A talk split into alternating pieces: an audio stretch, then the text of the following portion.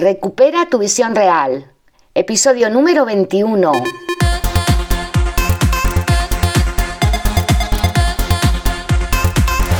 Muy buenos días a todas y a todos. Bienvenidos a Recupera tu visión real, el podcast en el que hablamos de técnicas, recursos, consejos y muchas cosas más para mejorar tu salud ocular y tu visión.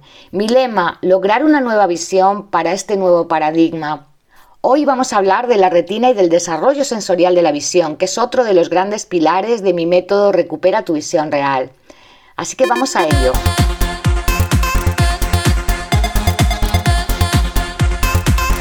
Quizá te preguntes qué es eso del desarrollo sensorial.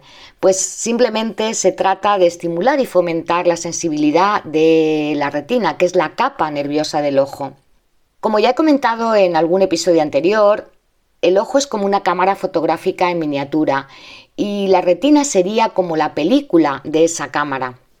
Es la capa más interna del ojo y tiene como función recoger las ondas lumínicas que emiten los objetos y una vez que esta luz pasa a través de la pupila, el cristalino y los medios oculares, se desencadenan una serie de reacciones químicas y eléctricas que traducen todos esos estímulos luminosos en impulsos nerviosos que a su vez van a través de las vías ópticas hacia el cerebro donde realmente se produce la visión.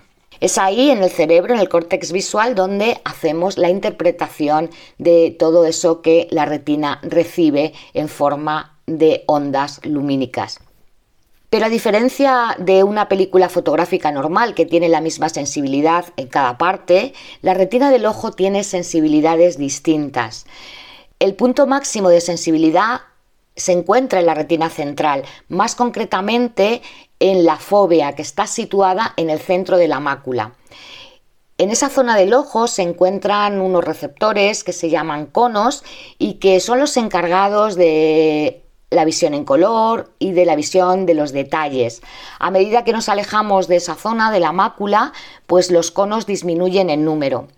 Por eso, en ese lugar, en la mácula, es donde podemos alcanzar la mayor agudeza visual. En el resto de la retina, llamada retina periférica, se encuentran otro tipo de receptores llamados bastones, que son mucho más numerosos que los conos y que se encargan de la visión en blanco y negro y de la percepción en movimiento. Estos receptores participan muy activamente en la visión nocturna o cuando estamos en condiciones de baja iluminación.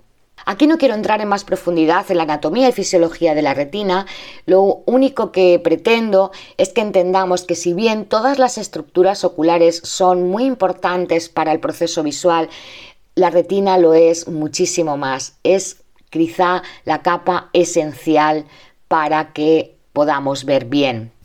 Y por ello es indispensable que la cuidemos y que la protejamos de todo lo que le pueda dañar.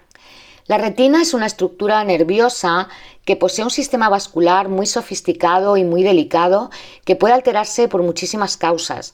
Una de ellas son las enfermedades sistémicas y metabólicas como la diabetes, la hipertensión, el, el aumento de colesterol o de triglicéridos.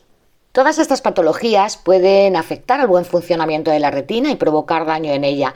Y además, como cuando ocurren, cursan sin dolor, muchas veces no se detectan hasta que ya no están muy avanzadas.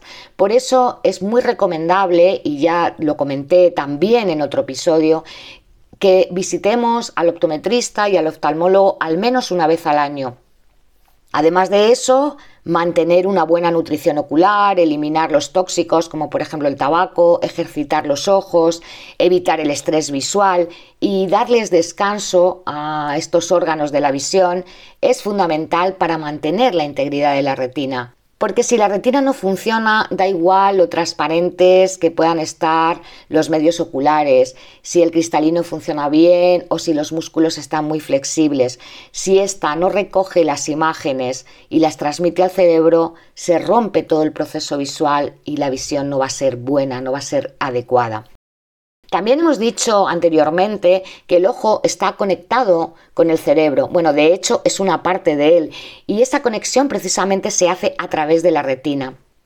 Esta es la razón por la que nuestra fijación central, nuestra visión en detalle, está muy vinculada con el entrenamiento mental. Por eso también en las sesiones de terapia de yoga visual, todos los ejercicios mentales, la gimnasia cerebral y de equilibrio de ambos hemisferios tienen un lugar destacado. No solo porque son beneficiosos a nivel visual, sino porque favorecen el desarrollo de muchas habilidades cerebrales como son la memoria, la visualización, la concentración, la imaginación, todas ellas necesarias para que se produzca una correcta visión. Para concluir este cortito episodio, el cuidado de la retina requiere adoptar un estilo de vida saludable, llevar una alimentación sana, realizar entrenamiento cerebral y acudir a tus revisiones oculares una vez al año.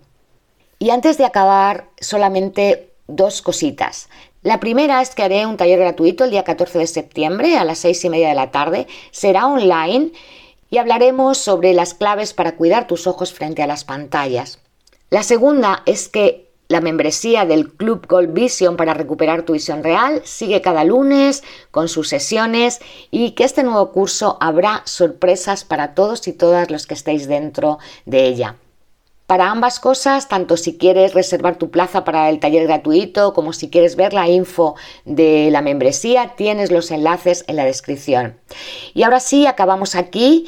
Un fuerte abrazo para todas y para todos. Nos vemos mañana con un episodio muy especial que vamos a hacer para celebrar el Día Internacional del Daltonismo. Hasta entonces, pasa un gran día, disfruta, cuídate, cuida tus ojos. Adiós.